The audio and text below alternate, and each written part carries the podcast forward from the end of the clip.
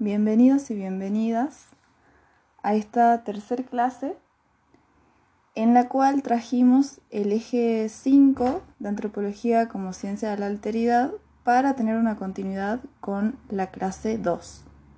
Mi nombre es Valentina Torres López, soy estudiante adscripta al curso de ingreso de antropología 2020 y soy la encargada de dar esta clase. En este eje vamos a ver contenidos como el racismo, discriminación, grupos étnicos de la actualidad, desigualdad social y género. Recuerden llevar las lecturas que están incluidas en la cartilla para poder entender mejor estos contenidos. Y recuerden que es el eje 5, antropología como ciencia de la alteridad racismo y discriminación, grupos étnicos en la actualidad, género, desigualdad social, etc. Eso es lo que va a aparecer en la carátula del eje. La antropología se ha preguntado sobre la identidad, haciéndose preguntas como ¿qué es? ¿Se puede definir la identidad de un grupo social? ¿Es homogénea? Y como verán en la bibliografía, podemos decir que el concepto se divide en dos ejes. Por un lado, hacia el interior del grupo social. Significa que la identidad tiene que ver con la cohesión interna, elementos culturales propios y límites grupales. Se aborda la identidad a partir de la descripción del patrimonio cultural.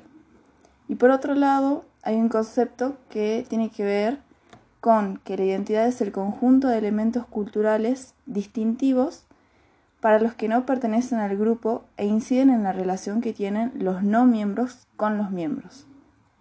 Esto resulta generalmente conflictivo, ya que los límites funcionarían como puntos de fricción. La identidad del grupo se asienta entre miembros y no miembros. Entonces, este concepto tiene que ver hacia el exterior. Y por otro lado, la diferencia sirve para definir o describir la identidad es un sistema de estructuración, interpretación y reproducción de la diferencia. Es decir, hay una diferencia entre los otros y los nosotros. Hasta los 70, la discusión sobre la identidad étnica se abordaba a partir de la descripción del, del patrimonio cultural en indicadores biológicos o criterios lingüísticos. Y tenía que ver con que la identidad era tomada como Em, y la cultura también como una definición estática de los elementos que configuran la identidad. Es por esto que los antropólogos en sus inicios y hasta ese momento creían que deberían, debían hacer un salvataje de esas culturas que se estaban por perder. Frente a esto, eh, Frederick Barth plantea la identidad en términos relacionales no como algo estático, y llega a tres conclusiones. El grupo étnico es independiente de los individuos que la componen o la suma de conciencias individuales. Otra de las conclusiones es que las diferencias persisten, aun cuando por contactos o intercambios culturales se modifica el patrimonio cultural del grupo. Y por último, que el foco de la investigación antropológica es el límite étnico, que define al grupo y no al contenido que encierra. Entonces, al haber trabajado en Estados Unidos, Bart llega a una conclusión para responder la siguiente pregunta. ¿Qué es lo que define la identidad? Para Bart, lo que define la identidad es la autoascripción y la ascripción por otros, es decir, lo que yo creo que soy y lo que los demás creen que soy. Por otro lado, en Brasil, Darcy Ribeiro, en la misma época, acuérdense, 1970, plantea que la confrontación de una etnia nacional en expansión y múltiples etnias tribales no iba a terminar en la desaparición de estas últimas. Los grupos indígenas no fueron asimilados a la sociedad nacional como parte de ella. Los que sobrevivieron siguen siendo indígenas, no ya en sus hábitos y costumbres, sino como pueblos distintos al brasilero y víctimas de su opresión. Es decir, plantea también una relación en lo que sería el Estado Nacional cuando habla de estas características de, expansión y de las etnias tribales de la Amazonía. Aquí les traigo una cita que aparece en el material bibliográfico que es importante para entender estas ideas.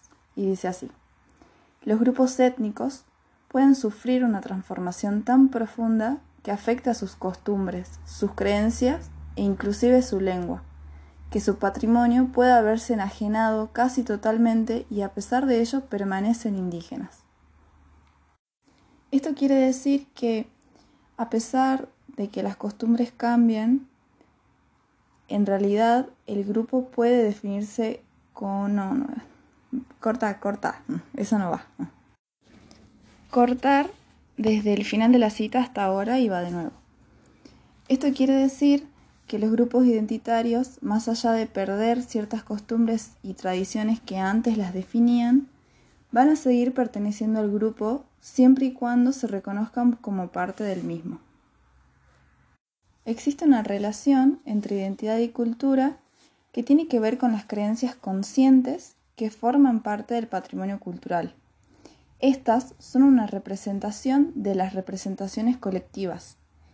Estas representaciones colectivas son inconscientes y subyacentes, pero también son el producto de una gran cooperación en tiempo y espacio. Estas representaciones colectivas dan lugar a una forma de expresión social única e irreductible y por lo tanto diferente de una sociedad a otra. Cada conciencia individual expresa solo una parte.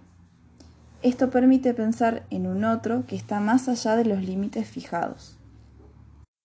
De esta manera surge el etnocentrismo, que implica una valoración positiva del grupo de pertenencia y por oposición una valoración negativa de los otros grupos. Pero aquí existe una ambigüedad, porque el grupo se reconoce a partir de la diferencia con el otro. De esta manera surgen dos expresiones del etnocentrismo que originan conflictos interétnicos.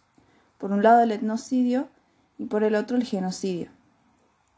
Dominar, vencer, Sojugarlo para convertirlo igual a mí y ponerlo a mi servicio es la idea base del etnocidio. Cuando esto no es posible y se debe suprimir físicamente, estamos hablando de genocidio. Vale aclarar que los grupos no dominan u hostilizan a otros por ser diferentes, sino por el contrario, lo connotan como diferente para ser los enemigos.